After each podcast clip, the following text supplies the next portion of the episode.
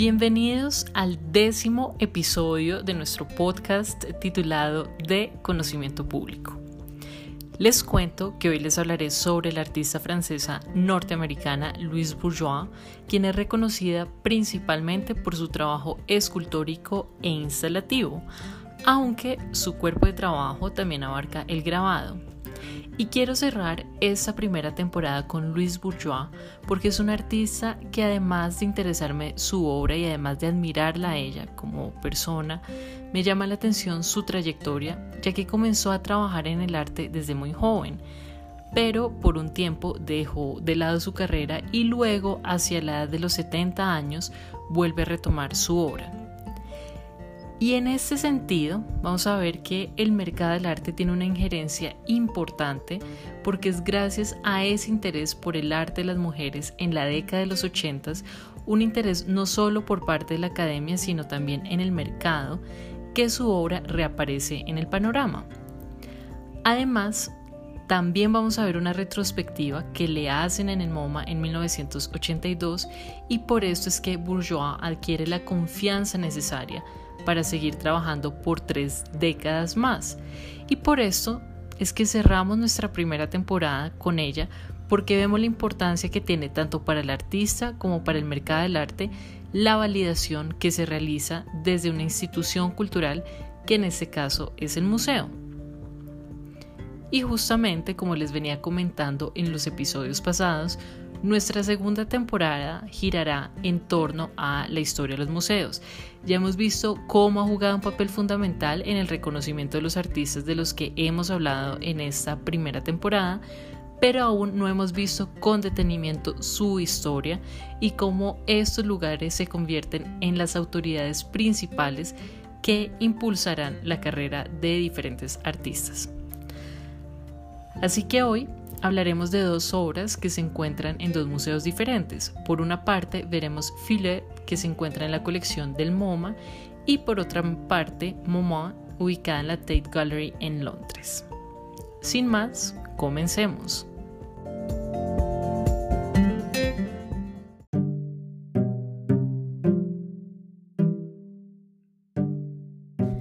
¿Quién es entonces Louise Bourgeois? Ella es una artista francesa norteamericana, nació en el año 1911 en París y murió a sus 98 años en Nueva York en el año 2010.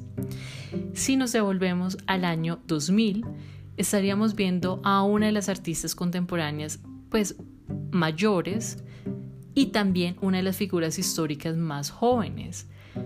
Entonces, Brevemente veamos eh, de dónde viene. Ella nace a principios del siglo XX, crece como una artista surrealista. Vemos que luego haría parte del expresionismo abstracto y mucho más adelante ella seguiría creando obras vanguardistas en la década de los 70s, 80s y 90s que rompería por supuesto con los cánones de la pintura y de la escultura formal de mediados del siglo XX. Ahora veamos sus orígenes y hagamos un repaso de su vida por décadas para poder comprender con mayor profundidad esa transformación en su vida y pues por supuesto en su cuerpo de trabajo. Entonces, la familia de Louise Bourgeois se dedicaba a restaurar tapices medievales y renacentistas en los cuales ella colaboraba esporádicamente. Y en 1919 su mamá Josephine contrajo la gripe española de la cual nunca se recuperó por completo. Entonces, durante este tiempo ella estuvo cuidando a su mamá. Y dos años después, en el año 1922, el papá de Luis contrata a una au pair británica que se llamaba Sadie Gordon Richmond para enseñarle inglés a los niños. Ella vivió con la familia durante casi una década y además de enseñarles inglés, Sadie también se convirtió en la amante del papá de Luis. Claramente esta situación fue un poco enredada y tuvo unos efectos importantes en su vida que pues más tarde eh, Luis lo expresaría en su arte. De hecho, estos recuerdos, digamos, de su infancia, su participación además en el negocio de los tapices familiares, el cuidado que le brindó a su madre y además estos sentimientos generalizados de abandono, no solamente por parte de su papá, porque pues estaba más concentrada en su amante que en sus hijos, y de su mamá que además pues estaba enferma, hizo que su cuerpo de trabajo girara en torno a esas diferentes temáticas. Entonces, bueno, ya llegamos a los 21 años de, de Luis Bourgeois. Su mamá falleció en el año de 1932 cuando ella estaba ingresando a la Sorbona para estudiar matemáticas. Pero con esa situación ella sintió una profunda depresión y por eso es que cambia también su carrera de matemáticas al arte. Entonces acá es cuando ella empieza a asistir a diferentes academias y a talleres de artistas en París y por eso tomó clases con el artista Fernand Léger, el pintor cubista, quien además fue una de las personas que le dijo que su em, sensibilidad se inclinaba muchísimo más hacia lo tridimensional, de ahí que ella eligiera ser escultora principalmente. Y pasan los años y a finales de la década de los 30, Luis conoce a su esposo, el historiador de arte estadounidense Robert Goldwater. Ellos se conocieron en París y a las tres semanas se casaron. Luego se mudaron a la ciudad de Nueva York en el año de 1938 y allí criaron a sus tres hijos. Y poco después de la llegada de, pues, de Louis Bourgeois a Nueva York, ella se inscribiría en la Art Students League, donde comenzó a hacer grabados, y en 1945 tuvo su primera exposición individual en la Galería Bertha Schoffer en Nueva York. Durante los años 50 ella pues también expuso en la Peridot Gallery y en el año de 1951 el Museo de Arte Moderno había adquirido la obra Sleeping Figure, en donde uno puede ver claramente esa influencia del surrealismo. Bueno, en estas décadas, en los 40 y en los 50, su trabajo se presentaría varias veces junto a los artistas expresionistas abstractos, incluidos obviamente Jackson Pollock, Mark Rothko, William de Kooning, entre otros pero además ella también estaría en contacto con los eh, surrealistas, por ejemplo con Marcel Duchamp, André Breton, Joan Miró, etc. Y bueno, en ese tiempo, en el año de 1951, muere de forma inesperada su padre y ella vuelve a quedar con esta fuerte depresión que la va a ir trabajando por medio del psicoanálisis con el doctor Henry Longfeld. Y 11 años después, en 1964, ella tendría otra exposición individual en la Stable Gallery y aquí ya empezamos a ver otro tipo de trabajo, otros materiales como son el yeso y el látex, que son los que revelan ese giro de su obra hacia los procesos más orgánicos. Es en esta época en la que crea la obra que vamos a hablar más adelante. Y para ese momento, en el año de 1966, la historiadora de arte Lucy Lippard, quien además había sido estudiante de su esposo Goldwater, incluyó el trabajo de Bourgeois en la exposición seminal Eccentric Abstraction, junto con una generación más joven de artistas como Eva Hesse y Bruce Nauman. Ahora, recordemos que en ese momento el mercado del arte estaba dominado principalmente por el minimalismo, ese minimalismo fuerte, industrial de Donald Judd y Sol Lewitt, entre otros artistas. Entonces, esta exposición sería fundamental para ver lo que nosotros hoy en día conocemos como post-minimalismo, que es un poco esta respuesta a ese movimiento eh, de los 60 y bueno, luego pasamos a la década de los 70 y les cuento que el esposo de Bourgeois murió en marzo de 1973, lo cual pues fue muy triste para ella. En este momento pues vamos a ver otra de sus obras muy famosas que es The Destruction of the Father, por supuesto trabajando con esos traumas de eh, su infancia. Y hay otra obra que me gustaría que también la vieran en nuestra cuenta de Instagram que se llama Avenza y pues hizo parte de un performance que que se tituló Confrontation. Entonces la imagen es ella en las calles de Nueva York usando este traje tipo escultura que está hecho en látex. Bueno, y llegamos a los años 80, acá conoce a Jerry Gorboy, quien le incluyó en una exposición colectiva que él mismo comisionó en la galería Max Hutchinson en Nueva York, y después él se convertiría en su asistente de tiempo completo y permanecería con ella por el resto de su vida. Esa década de los años 80 es muy importante porque aquí es cuando el MoMA hace la retrospectiva de Louise Bourgeois curada por Deborah White en 1982. Esta fue la primera retrospectiva del MoMA dedicada a una artista mujer. Y vamos a ver que en ese tiempo también tendría su primera retrospectiva europea en el Frankfurter Kunstwerk organizada por Peter Feymeyer. Y es realmente a partir de aquí que ella va a tener las exposiciones más importantes de su trayectoria, por ejemplo como la del Carnegie International en Pittsburgh, también su participación en Documenta en la edición número 9 y en 1993 ella representaría el pabellón de los Estados Unidos para la Bienal de Venecia número 45. Ya en los 90, a principios de los 90, en el 94, ella instalaría su primera araña a gran escala en el Museo de Brooklyn. Ya veremos la otra gran araña que es eh, la otra protagonista, digamos, de nuestra historia del día de hoy, que se encuentra actualmente en la Tate Gallery.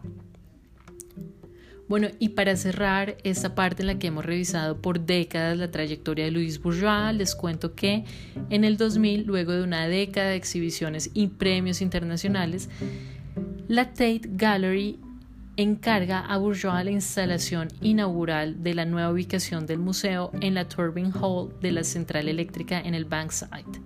Entonces ella presentaría ahí su araña en acero y mármol que se titula Mamó ya hablaremos de ella, y allí también instaló tres torres arquitectónicas de acero tituladas I Do, I Undo and I Redo.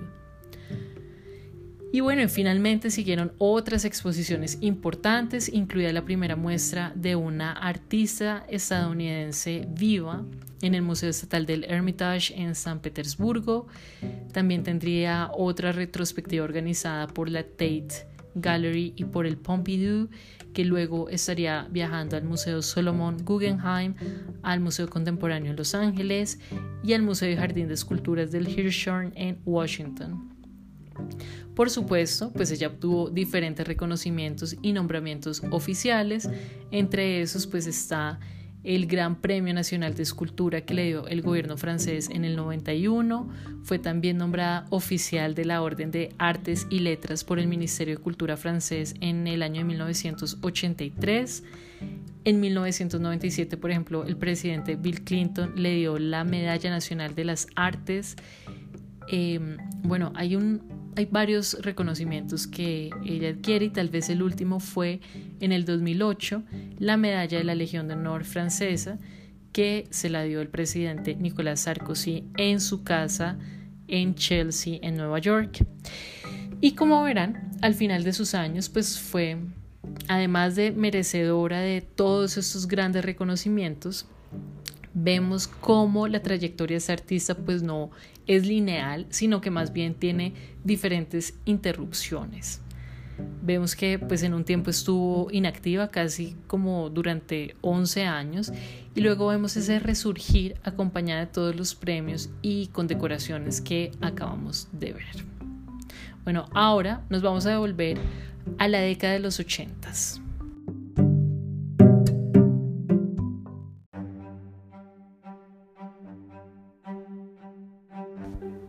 Deborah White fue la curadora de la retrospectiva que le hizo el MoMA y voy a contarles la historia sobre cómo se conocieron Luis y Deborah porque es muy interesante ver cómo esto va a cambiar la percepción de la obra de Louis Bourgeois de ahí en adelante. Entonces resulta que a principios de los años 80 Deborah White trabajaba como curadora independiente y vivía en Boston. Y un día se fue a visitar una exposición que estaba en el MoMA junto a su esposo y se encontró con la obra Sleeping Figure y le encantó. Luego empezó a ver otras obras de Bourgeois y se avergonzó de no saber quién era esta artista, pues porque imagínense ella siendo curadora de arte y no conocía a un artista que para entonces ya tenía 70 años de edad. Entonces lo que ella hizo fue ir a la biblioteca y empezar a investigarla, pero adivinen qué pues casi no había bibliografía sobre ella. Entonces, luego de encontrar algunas reseñas sobre su trabajo, decidió ponerse en contacto con Luis para una exposición en Brandeis y Luis Bourgeois le dijo, bueno, ok, hablemos, si quieres ven a mi estudio, conoces mi obra y ahí miramos. Y resulta que cuando uno hace visitas a los estudios de artistas, usualmente uno se demorará una media hora por mucho hablando y viendo las obras, pero resultó que cuando ella llega a su taller, pues le tenía preparado un proyector con las imágenes de sus obras y claramente esta visita duró un par de horas. Entonces, hicieron la exposición y la curadora empezó a involucrarse cada vez más con el trabajo de Bourgeois. Luego a ella le saldría un trabajo en el MoMA y ahí fue cuando pues sugirió como una idea hacer una retrospectiva de Louise Bourgeois en el MoMA y ella fue entonces la encargada de hacerla en 1982. Recuerden que esta fue la primera retrospectiva de una artista mujer en el MoMA. Bueno, entonces mientras Deborah White trabajaba en la retrospectiva de Louise Bourgeois, se dio cuenta que tenía bastantes grabados desde 1940 y para ese entonces ninguno estaba publicado ni se había vendido. Todos estos grabados que ella había hecho desde la década de los 40 pues se le había dado a sus amigos o los tenía guardados por ahí. Entonces lo que hizo Débora fue proponerle que los dejara a una, a una institución, por ejemplo podría ser el MoMA, a lo que Luis respondió, ok, o sea, me gusta esa propuesta, pero hagamos lo siguiente, voy a darles una edición de cada grabado que haga hasta que me muera. Así que, teniendo en cuenta el ritmo con el que ella trabajaba, pues resultó dejando al MoMA una colección de 3.000 grabados. Y en 1994, pues esto dio pie a una exposición y a un catálogo razoné de todos los grabados que estaban en el MoMA hasta ese entonces. Bueno, y aparte de la gran colección de grabados que tiene el MoMA, también tiene una obra muy importante que es la primera de la que vamos a hablar en este episodio y se llama Filet, realizada en 1968. Tal vez esta sea la obra por la cual muchos estudiantes de arte se aproximen a su trabajo. Entonces les cuento, hay dos formas de leer esta escultura que está hecha en látex sobre yeso digamos revelando una estructura carnosa y también táctil. Entonces, por una parte puede ser la representación de un falo y por otra parte puede ser un torso femenino. De cualquier manera, pues es evidente la ilusión de género que crea esa ambigüedad a propósito y que se revela además por el título, porque filet en francés pues es el diminutivo de niña o también puede ser un pedazo de carne y podemos ver que trata el tema de la fragmentación violenta del cuerpo, sea en el caso del falo como castración o ya sea en el torso de la mujer como un cuerpo desmembrado. Y hay un retrato muy famoso de ella realizado por el fotógrafo norteamericano Robert Mapplethorpe en 1982 en donde ella sale sosteniendo esta obra. También lo podrán ver en nuestra cuenta de Instagram. Esta foto entonces se la tomó para el catálogo de la retrospectiva del MoMA, pero resulta que como la usaron para la carátula, cortaron el resto. Y sobre ese incidente, Bourgeois comentó, bueno, es que el museo era muy mojigato, entonces por supuesto que me iban a cortar la parte en donde sale la obra. Y sí, y de hecho, pues esta obra es un poco fuerte para un hombre si se lee desde, desde la primera eh, lectura que hicimos. Pero es interesante porque imagínense una anécdota que, que pasó pues a propósito de esta obra. Resulta que uno de los miembros del museo pues estaba viendo toda la exposición y ve la obra Filet y dice que esa sexualidad tan explícita en el trabajo de Bourgeois hacía perder de vista la contemplación estética. Entonces, por eso les digo que es una obra fuerte porque, por una parte, desde una mirada masculina, pues es muy extraño que una mujer eh, trabajara, digamos, con este tema y de esa forma en la que ella lo resuelve, que es un poco violento porque además pues esta obra está colgada de un arnés. Entonces, acá vemos cómo, digamos, estamos un poco acostumbrados a ver el desnudo y sobre todo el desnudo femenino en nuestra historia de arte occidental a través de ojos masculinos, pero cuando la situación es al contrario, pues ya no es tan normal. Y pasa lo que decía este señor, que entonces esa contemplación estética eh, se empieza a ver un poco eh, complicada, básicamente. Bueno, si quieren ver con más detalle esta obra, los invito a que lean el catálogo de la exposición de 1982 que está disponible en los archivos del MoMA en línea y pueden consultarlo en el capítulo que se llama Louis Bourgeois One and the Others y en donde hay un análisis detallado de la obra teniendo en cuenta claramente el momento de los 60s y de los 70s. Y bueno, para cerrar quiero que vean esa imagen del retrato de Mapplethorpe porque de alguna forma resume ese humor transgresor de Bourgeois, esa forma audaz de acercarse a temas que son tabú en nuestra sociedad aún hoy en día. Y les cuento además que esa fotografía pues hace parte de la colección de la Tate. Ahora, Filet se encuentra actualmente en el MoMA porque fue un regalo que el artista dio en memoria del señor Alfred H. Barr, de quien estaremos hablando cuando veamos la historia del MoMA y a quien hemos mencionado en episodios anteriores. Recordemos el de Frida Kahlo, Jackson Pollock y Casimir Malevich. Bueno, hay una breve historia entre ellos dos. Como les comentaba anteriormente, el MoMA tiene una gran colección de grabados y libros que Louis Bourgeois realizó a lo largo de su trayectoria. Y hay un libro ilustrado que se llama The Puritan que escribió en 1947, pero que finalmente salió en 1990. Entonces, esta es una historia que está compuesta eh, de ocho grabados en los que cuenta la historia de un amor eh, perdido en Nueva York.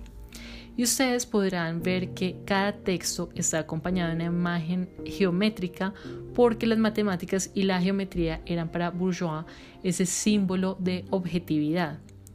Y entonces esos dibujos geométricos le ayudaban a ver con perspectiva esta historia de amor no correspondido que había pasado en los años 40 y que tenía como protagonista al señor Alfred H. Barr, es decir, él era el puritano, quien además fue una de las primeras personas que reconoció su talento y no olvidemos que fue él quien impulsó la primera compra de su obra que fue eh, Sleeping Figure, la primera obra que entra a la colección del MoMA.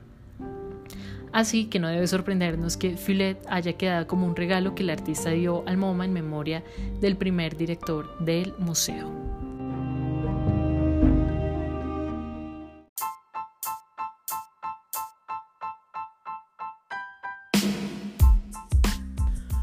Otro museo que fue clave para el reconocimiento internacional de Louis Bourgeois fue la Tate Gallery.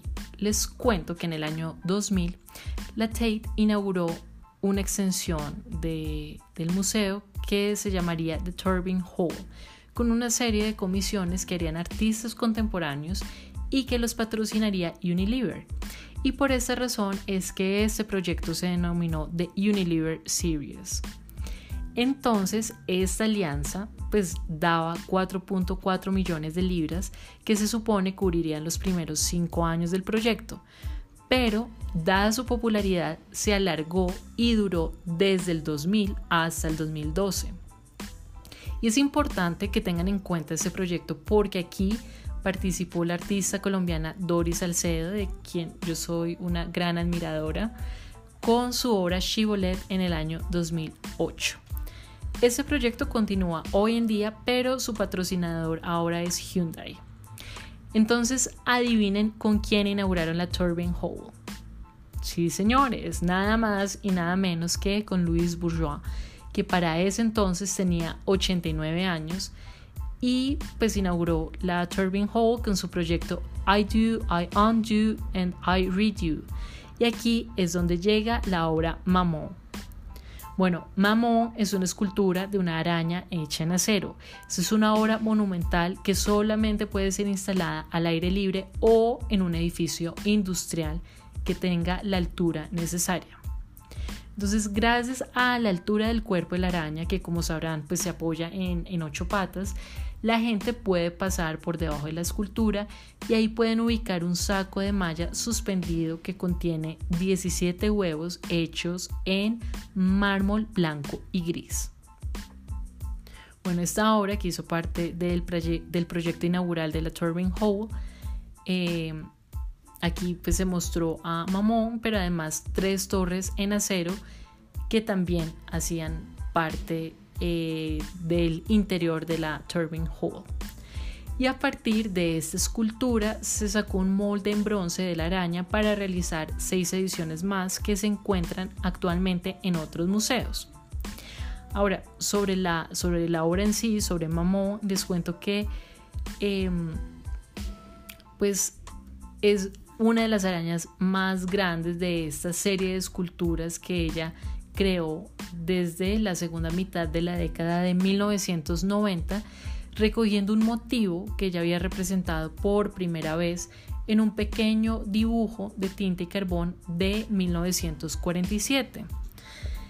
Y resulta que cuando le invitaron eh, a esta exposición, ella dijo, bueno, me han dado el espacio más grande en mi vida, así que voy a hacer la araña más grande que ustedes hayan visto.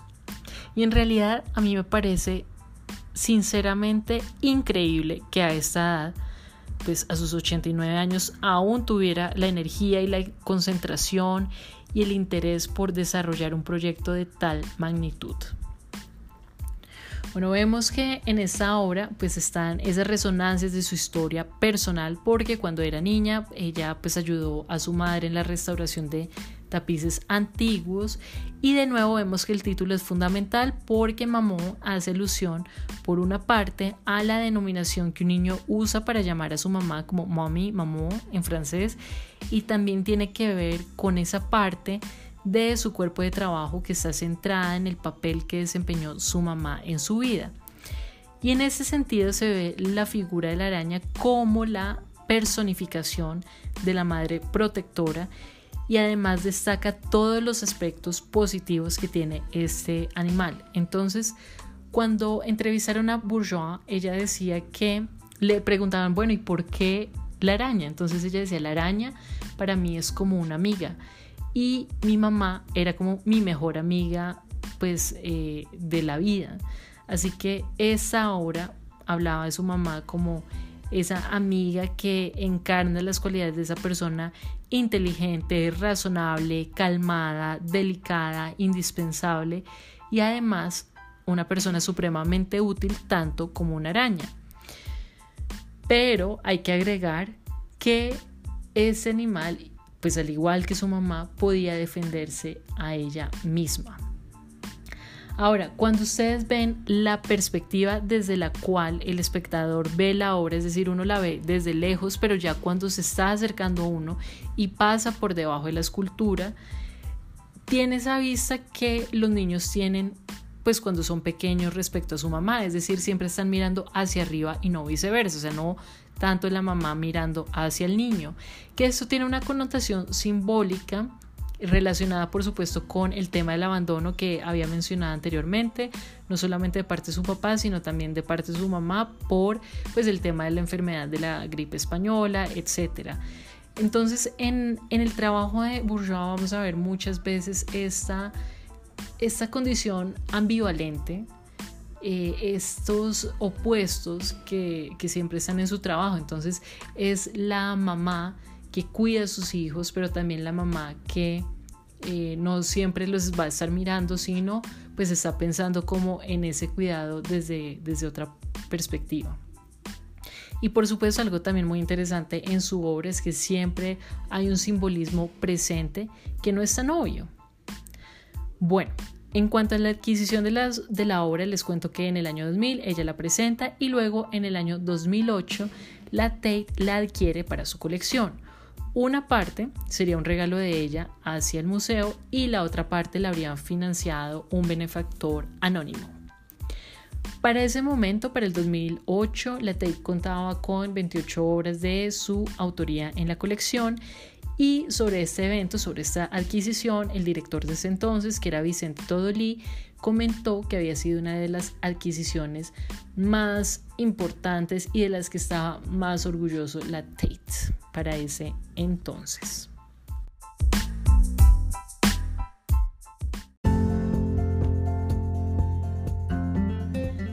Y bueno, con esta historia ya hemos llegado al cierre de este episodio. Les agradezco que me hayan acompañado hasta este punto, no solamente en este episodio, sino en los nueve anteriores. Les recomiendo que visiten nuestra cuenta en Instagram, arroba podcastdsp, para que puedan mirar todas las imágenes de las obras que les he mencionado. Y también recuerden los tres puntos para poder compartir. Em, el link de, de este podcast por si han pensado en alguien que pueda estar interesado. Nos vemos el próximo martes con la segunda temporada que se centrará en los museos. También les cuento que habrá un episodio extra en donde resumiré todos los artistas que vimos en esta primera temporada y su relación con el mercado del arte.